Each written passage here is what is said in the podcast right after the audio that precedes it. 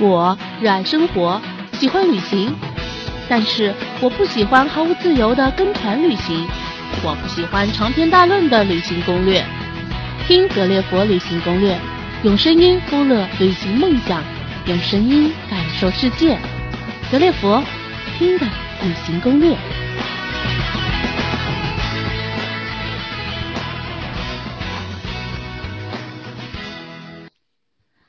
各位亲爱的听众朋友们，大家好，我是主播水晶。今天我将带领大家去的一个地方，是源于一位朋友问我的问题。他就说啦，我喜欢阳光海滩，也喜欢爬山和探险。我既想远离喧嚣，又想要置身都市，有没有好的地方来给我推荐一下？那接下来水晶带领大家去的地方，就是非常符合这位朋友的要求了，它就是马来西亚沙巴。本次声音攻略适合四到六天的沙巴自由行，在攻略当中会介绍一些出行前的准备、精彩的景点以及上网的秘籍，以及在沙巴吃喝玩乐的各个方面。欢迎收听由石头为你策划、水星为你主持的私人定制旅行攻略。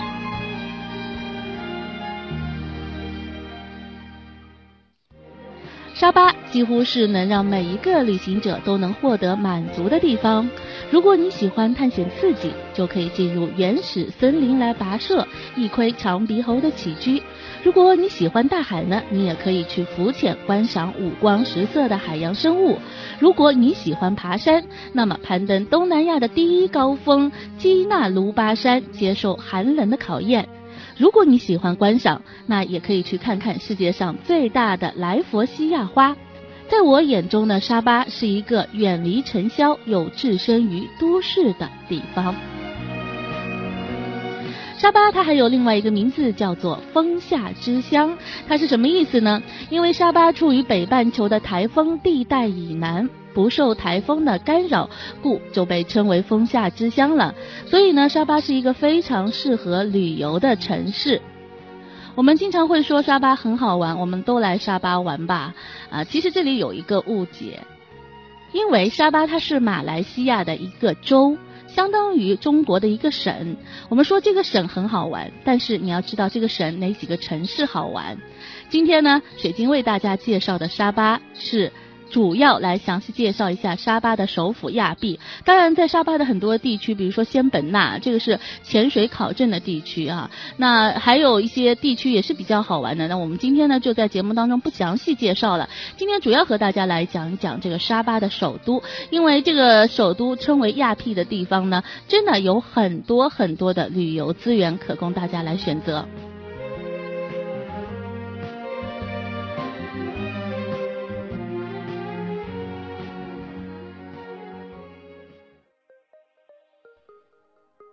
亚庇这个城市呢，其实华人很多。水晶在去的时候，有好多好多的华人，而且你都可以在里面跟他们非常愉快的聊天，他们呢也非常乐意跟你去分享他们的一些所见所闻。啊，所以说在沙巴你需要的语言其实就两种，一种英文，一种普通话，他们也都是懂的，所以不必要担心一些语言问题，因为在亚庇这个城市真的有很多华人。那接下来呢，我们就不啰嗦了，进入。到我们今天的重点，我们详细来介绍一下沙巴的一些景点。首先为大家介绍的第一个景点叫做金纳巴鲁公园。金纳巴鲁公园呢，又叫做神山公园，是沙巴重要的旅游景点之一。哎，是不是觉得这个名字很熟悉？其实刚才我已经读到过 c o n t a k i n a b a l u 那翻译成这个中文呢，就叫做金纳巴鲁公园。连亚庇这样子的一个城市，都是由这座山来命名的，可见这座山对于亚庇有多么的重要了。这座金纳巴鲁公园呢，在两千年就被立为马来西亚第一个世界遗产。它位于沙巴的西海岸，距离亚庇市呢有八十八公里，约两小时的车程。在园中就有一座非常著名的山脉——金纳巴鲁山，也叫做神山。康塔基纳巴鲁就是亚庇的这个城市的名字，完全是以这座山来命名的，可见这座山在亚庇有着多么重要的地位了。这座神山呢，高达四千零九十五米，是在婆罗洲岛上最高的山峰。公园中有罕见的世界上最大的来福士花，也叫做大王花，和多种大犀鸟等野生动植物。来这公园呢，有几种玩法。第一一种呢，就好比你带老人啊，或者小孩啊，或者是不喜欢爬山的那些朋友们啊，你来这个公园呢，就走马观花，简单看看，感受一下原始热带雨林的气氛就可以了。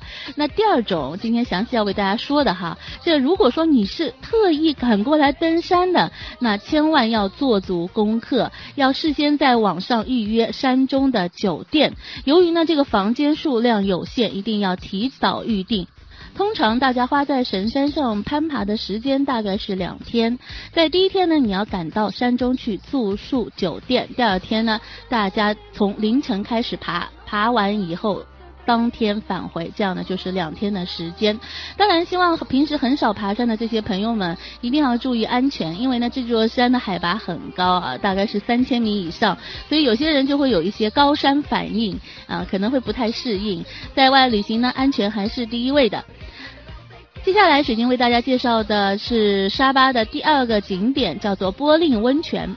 波令温泉呢和金纳巴鲁在一条路上，就是我们刚才说的第一种玩法的朋友，走马观花的朋友，其实可以把这两个景点合在一天来游玩啊。你可以包车包一天，或者是自己开车都是可以的。啊，在上午的时候呢，去一下这个金纳巴鲁山；下午的时候呢，去波令温泉啊，就去晃一晃。我个人觉得呢，波令温泉最大的看点就是四十米。高的悬空高索桥栈道，这个有点像呃，我之前去过加拿大温哥华的卡普拉诺公园树与树之间的这个悬空高索栈道。不过这个高空栈道呢，需要另外的付费攀爬。另外一个看点呢，就是这里的温泉了。小孩对温泉还是非常感兴趣的，所以说呢，带老人小孩的朋友倒是这个景点还是不错的。但是对于一个一些驴友来说呢，啊，我感觉没有太大的刺激，温泉哪里都有，反而不如去一个公园里面啊，到这个咖啡馆坐坐啊，或者是品尝一下当地的美食。所以说，玻璃温泉这个景点你要去游玩的话，要看你自己个人的需求，带老人带小孩，那还是去看一看吧，反正也是随着神山那条线一起走的。另外呢，如果你去前往神山公园或者波令温泉，如果人多的话，水晶建议大家包个车，这样呢就免去了舟车劳顿，也比较的节省时间。或者呢，你可以在亚庇亚庇去租一个车。马来西亚它是左舵的方向盘和国内正好相反，需要适应一下。另外在山路开车也要注意安全。包车的费用呢大概是三百零几，折合人民币大概是六百块钱左右。租车呢就便宜一点，大概就三四百块。块钱啊，我感觉的话还是可以的。那么另外一种方式，大家可以坐长途巴士，在亚庇的长途车站搭乘前往啊这个叫做康达桑或者是兰州方向的长途巴士来前往，车票呢是十五零级，相当于三十块钱啊。大家知道马来西亚的零级就乘以二就是中国的人民币的价格了。神山公园的开放时间是早上的七点钟到晚上的十点。中门票价格呢？神山公园成人一般是十五零吉，也就是人民币三十块钱，包含购买神山公园的门票，也是包含了当日的波令温泉的门票。所以说，大家如果去神山公园这个地方，也顺道去一下波令温泉吧。好，休息一下，做做广告。如果大家是旅行达人的话，喜欢分享你的旅程经历，欢迎您拿起你的笔来给我们描绘一段您在旅程当中的一些有趣的事情以及感悟，或者呢是一段难忘的经历都可以。稿件一经采用，你不仅可以获得稿酬，我们还会在声音攻略当中为你署名。当然了，你如果还喜欢播音，那您就是我们要找的那个人了。欢迎通过微信来给我们留言，我们的编导呢会及时与你。联系，旅行的路上听格列佛，格列佛听的旅行攻略。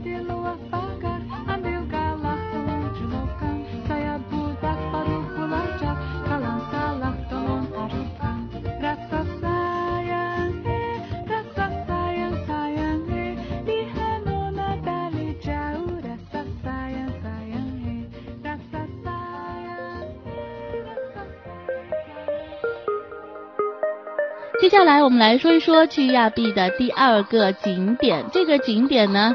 叫做看长鼻猴，长鼻猴是一种独有的珍稀灵长类动物啊，可以说就是像猴子、大猩猩这样子的。主要的特征呢是雄性又长又大的鼻子，所以呢就被称为长鼻猴了。这是世界上体重最大的猴子，成年的雄性长鼻猴体重二十多公斤。同时呢，这样的猴子只有在沙巴才能看得到。现存的长鼻猴数量呢，大概在两万只左右。不知道什么样的原因啊，它们一旦离开沙巴的这个生长区域，就会不吃不喝，很快死亡。也许呢是超强的个性，或者呢是恐惧过度，所以大家在动物园里面是看不到这种珍稀的猴子的。要看呢，也一定要去沙巴来看。在亚庇周围有三处可以观看长鼻猴的区域，一处呢是在亚庇北部，另外两处呢在亚庇的南部。呃，我选择的是叫做。康拉斯这样子的一个地方，这个地方呢位于亚庇南部，离亚庇相对较近，观察和观看效果感觉都是非常的不错的，所以呢在这边重点和大家介绍一下。这个位置呢距离沙巴市区大概一百二十公里，开车的话呢三个小时。如果大家前往，最好呃是去参加当地的旅行社，报一个观看长鼻猴的一日游，在亚庇。靠谱的旅行社怎么找？就可以去亚庇的旅游大厅里面找。旅游中心呢就在亚庇购物中心对面，非常的好找。而且如果你英文没有问题的话，找一个英文导游，感觉要比中文导游更加的靠谱。每个人的费用大概在一百五十零吉左右。这里呢也是包含了进入景区的门票、红树林的船票和观看萤火虫和欢迎点心和晚餐。所以说感觉还是挺值的，三百块。块钱看一下长鼻猴，然后呢可以去这个红树林坐船，然后在里面看萤火虫，还有晚餐都是包括进去的，可以说是自助餐结合来回接送啊，再结合这些门票在一起，感觉还是非常不错的。那在这边呢，也要和大家来介绍一下红树林，为什么会叫红树林？难道秋天这里的树叶全部会变成红色的吗？其实不是这样的，红树林呢，是因为它的叶子、树枝遇到了空气的时候，就会产生一种化学作用，会变成红色。而且呢，它的树枝是长期浸泡在水里的，树叶掉到河水里面以后，就把河水染成了红褐色。所以说呢，大家进入到沙巴红树林的时候，大家就会看到植物层层叠叠，乔木高耸入云，在红树林的河面的上面，大家就会看到红。褐色的河水，当然在这个河水当中也是生长着许多鱼虾、螃蟹和蜥蜴，同样呢也有鳄鱼的存在。所以说进入到红树林还是蛮刺激、蛮神秘的。当然呢，在红树林里面最著名的就是我们想要寻找的长鼻猴。长鼻猴是以家庭方式群居的，它们要不就是三五成群，要不就是二十几只猴子一起聚在一起。而且它的生活习惯非常特别，它是以植物不为食，主要吃的是红树林的叶子和嫩枝，所以呢，沙巴红树林是他们唯一的公园。当然，还是有一个非常有趣的知识啊，在我们中国的猴子，他们都会吃香蕉，而且吃的非常的开心。但是在沙巴红树林，这个猴子啊，它是不能吃香蕉的，吃了香蕉会死人的。所以在啊这个沙巴的这个猴子还是非常的特别的，而且呢这个猴子被称为大鼻子情圣，因为长鼻猴每天只睡一个小时，在树上发呆半个小时，剩下的二十二小时三十分钟只用来干两件事情，就是吃树叶和交配。长鼻猴的交配能力非常的惊人，随时处于待命的状态，这一点呢也是被大家津津乐道的。一般来说呢。导游会安排大家在傍晚的时间来进入到红树林，这个时候猴子会出来觅食，这样看到的几率会比较高。在这里给大家几个建议哈，第一个呢，最好带上一个高倍数的望远镜；第二，穿一个长袖的衣服或者带一些驱蚊水。在热带雨林当中，蚊子的叮咬还是给人带来很大的困扰的。第三个，大家进入红树林时最好选择靠边的位置。就非常的便于观看了。观看完长鼻猴，一般呢夜幕就已经降临了。这个时候呢，工作人员就会驾船带你去看萤火虫。这里说的萤火虫可不是一只两只哦，而是成群结队、一片一片的。有的时候呢，他们会寻找一棵大树作为栖息地。你能想象吗？这棵大树很快的就会变成我们圣诞节时看到闪着彩灯的圣诞树，一闪一闪，真的是非常非常的壮丽。很多时候呢，有客都会拿出照相机来拍照。其实，在抖动的船上是很难拍清楚的。在这种时候呢，水晶建议大家不要想拍照了，安安静静的站在船上，享受着萤火虫带给你的美丽的梦幻吧。大家在看完萤火虫之后呢，返回码头以后会有一顿自助餐，总的来说比较卫生，可以吃饱。如果你来亚庇时间比较充裕，这里还是应该看一看的，一定不虚此行。水晶为大家介绍的第四个景点游玩内容是沙巴蒸汽小火车。哎，听到这里是不是觉得有点童真？其实它跟童真一点关系都没有，因为沙巴曾经作为英国的殖民地呢，啊，这条火车专线就被殖民者作为运输木材的专线，而且已经有百年历史了，所以和大家想象的这个童话的世界是完全两个概念。在马来西亚独立以后呢，这条沙巴蒸汽小火车就被当做旅游项目保留下来，使我们有机会了解沙巴厚重的。历史。当火车驶入密林深处，徐徐微风吹过，大家就可以感受到当地沙巴人的生活。火车呢也会在沿途的车站停靠，乘客下来走走。稍作休息之后呢，就会继续登车向前。整个行程大概四个小时左右，车票包含早餐和午餐。在车上呢，你还可以品尝到马来西亚独特的拉茶啊，这个拉茶水晶喝过，就是就是奶茶啦。那车票呢有点小贵，但确实值得尝试。车票建议提前在网上预订，如果错过的话呢，也可以到麦哲伦酒店蒸汽火车销售中心去碰碰运气。这就是我们介绍的第四个有历史风情的这样子的一个小火车的运动。如果你是带孩子前往或者带老人前往的，我觉得大家可以啊试着去我推荐的这个第四个景点沙巴蒸汽小火车来游游。当然呢，你不想去啊接触了解沙巴的历史呢，那这个我觉得大家可以不用去。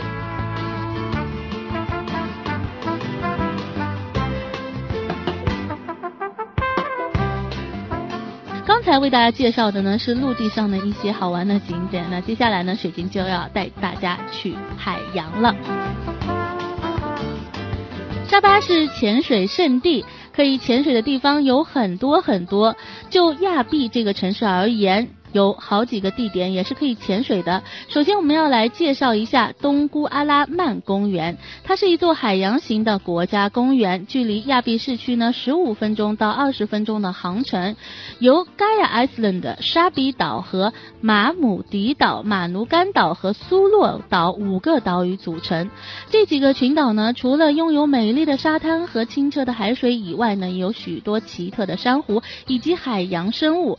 在各个岛屿的从丛林里面呢，更有许多罕见的两栖动物。各岛也提供拖曳伞、香蕉船、浮潜、深潜和沙滩 BBQ 等活动，大家可以。到位于亚庇马来西亚皇家海关办事处旁的亚庇快艇码头哲斯顿码头，达成直达的快艇前往。票价呢有一岛的价格、两岛的价格、三岛的价格。成人价格从二十三零级到四十三零级左右啊，这个递增。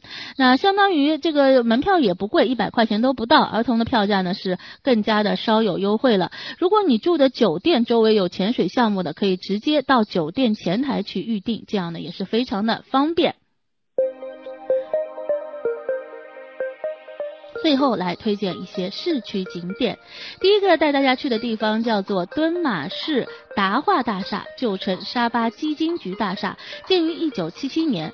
这座大厦主体建筑是以一支主干轴为主体，有九十六支的钢条呈辐射状支撑的圆体型建筑，是沙巴最具代表性的建筑物。第二个大家可以去呢，可以去沙巴的普陀寺啊，这个寺庙呢建于一九八零年，位于亚庇的斗雅兰路的尽头，建筑呢也是沿袭了中国传统寺院一贯的建筑风格，寺前呢大门站立。这包括观音菩萨在内的十座大佛像。第三个带大家去的地方是亚庇的啊势力清真寺，这个呢又有水上清真寺之名，因为拍摄的角度不一样啊，看过去好像它就远远的浮在这个水面之上，其实呢它就是一座外面有一个大水池的清真寺而已。这一座清真寺呢非常的现代而美丽，坐落在迪卡士湾的人造湖上，远远看着呢就有。如浮在水面之上，在傍晚呢，也可以观赏到壮丽的日落美景。第四个大家去的景点呢，叫做爱金生钟楼。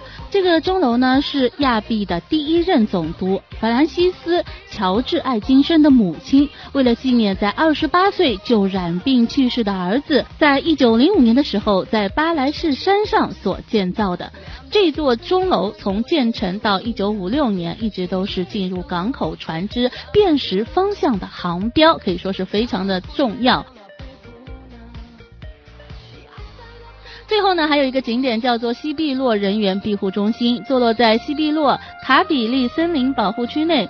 中心主要是为了让游客近距离的观看人猿以及亲近他们的自然栖息地。游客们可以观赏到管理员每天两次喂食人猿的情景，还可以观看到长尾和短尾猴串跳于树丛间。说完了亚庇的景点，那么下一个重头戏呢，肯定是亚庇的美食。亚庇有哪些好吃的东西呢？首先第一点，我们要看一看亚庇的啊第一个地道的海鲜料理，叫做腌鱼肉。这个腌鱼肉呢是当地加达山族的特色美食，最著名的呢为酱腌绞鱼肉。这个绞鱼肉就是把刚捕捉到的金鱼宰杀，将鱼肉剁碎，加入红辣椒、姜片、青葱片一块儿，以酸甘汁作为。腌料腌制而成。如果你有勇气呢，也可以尝一尝啊，叫做沙谷虫的乳蛹。我感觉就像我们中国那种蚕宝宝的那种那个茧蛹，然后炸着吃，味道呢有点像花生酱。这个大家可以在如宾南邦的东贡岸斗摩露天市集里面找到。在沙巴，那么一个最重点的美食就是沙巴新鲜而美味的海鲜啊，比如说大龙虾、虎皮虾、生蚝。这些东西都是深受当地人和游客的喜爱的，啊，第四个沙巴的美食叫做斗亚兰面。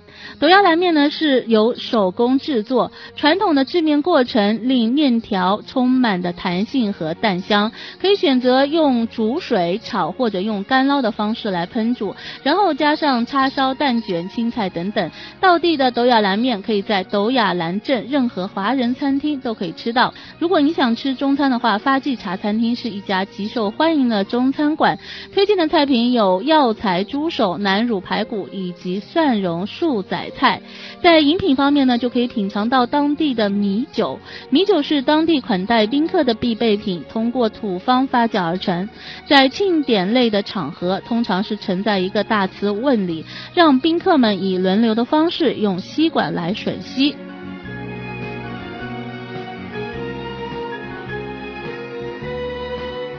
说完了亚庇的美食啊，那最后呢，就给大家来指点一下亚庇的住宿啊。我感觉亚庇因为它是一个旅游城市，所以酒店供给呢是非常的充足，价格从高的到低的非常的多。在这里呢，提供一个选择酒店的小窍门：如果喜欢沙滩浮潜，是一个酒店控的话，那么最好是选择度假类型的酒店。当然，酒店越高档越好，比如亚庇的香格里拉、麦哲伦都是不错的选择，因为这些酒店呢不仅地理位位置好，进入市区方便，而且酒店本身也有很多的娱乐项目。酒店本身也是一个景点。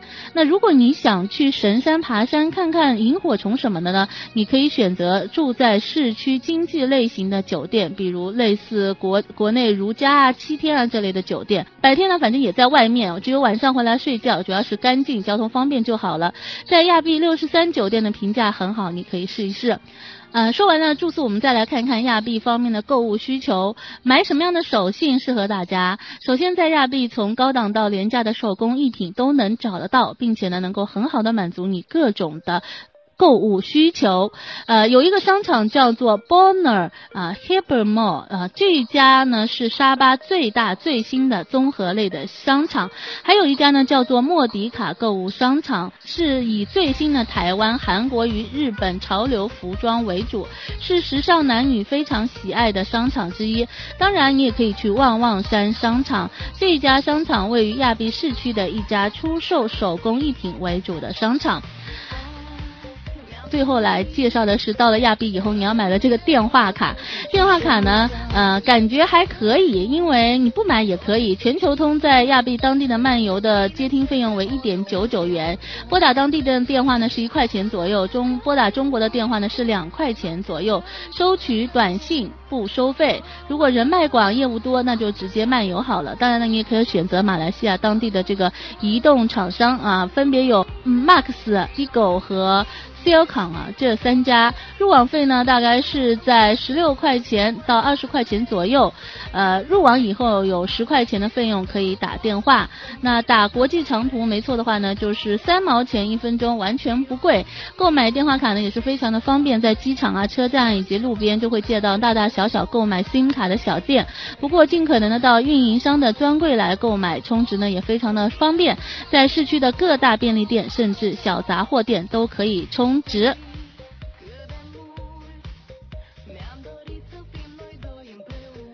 出国旅行有很多事情需要我们特别的注意。首先，在这里水晶就要和大家说，因为马来西亚是一个穆斯林国家，所以呢，去马来西亚的任何地方都要注重他们国家的一个民族文化啊。比如说穆斯林他是不吃猪肉的，所以呢，大家不要在他们面前吃猪肉啊。第二个呢，在我们吉隆坡的节目当中也提到过，穆斯林对酒也是禁的，所以有马来西亚的朋友吃饭就不要劝酒了。还有就。是穆斯林的左手是用来搞个人卫生的，所以说握手递东西，尤其是食物的时候，一定要记得用右手。同时，大家千万不要用食指来指人或者任何东西，他们会认为你这是在触犯他，并且是一个非常不礼貌的行为。同时，大家也不要去触摸女性的肩膀，更不要随意的触摸他人的头部。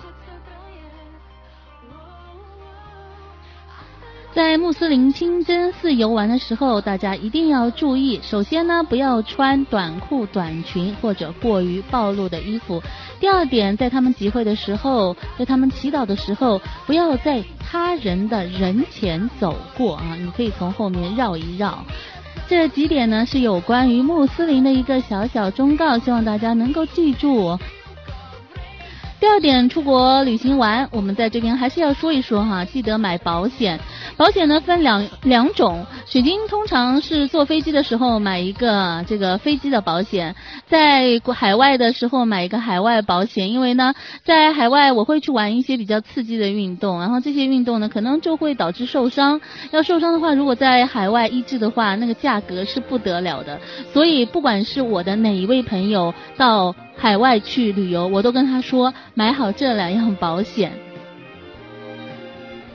第三点，我们要注意的是，出国玩的时候，记得把所有重要的文件、护照、签证页、保险等啊，不但要复印，而且呢，要把扫描好的文件发一份到自己的邮箱里。那如果说你的复印件和原件全部都丢了，只要上网的话，就能找到需要的文件。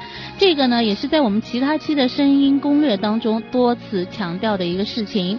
啊，这次节目呢就到这里了。水晶也是非常感谢大家收听，更多的旅程，更多的攻略，请关注我们的官方微信号“格列佛”。旅行的路上听格列佛，爱旅行听攻略。你对我们有哪些建议和期待？还想收听哪里的攻略？欢迎通过微信与我们互动吧。节目的最后送上一首马来西亚的歌曲，各位听友再见喽。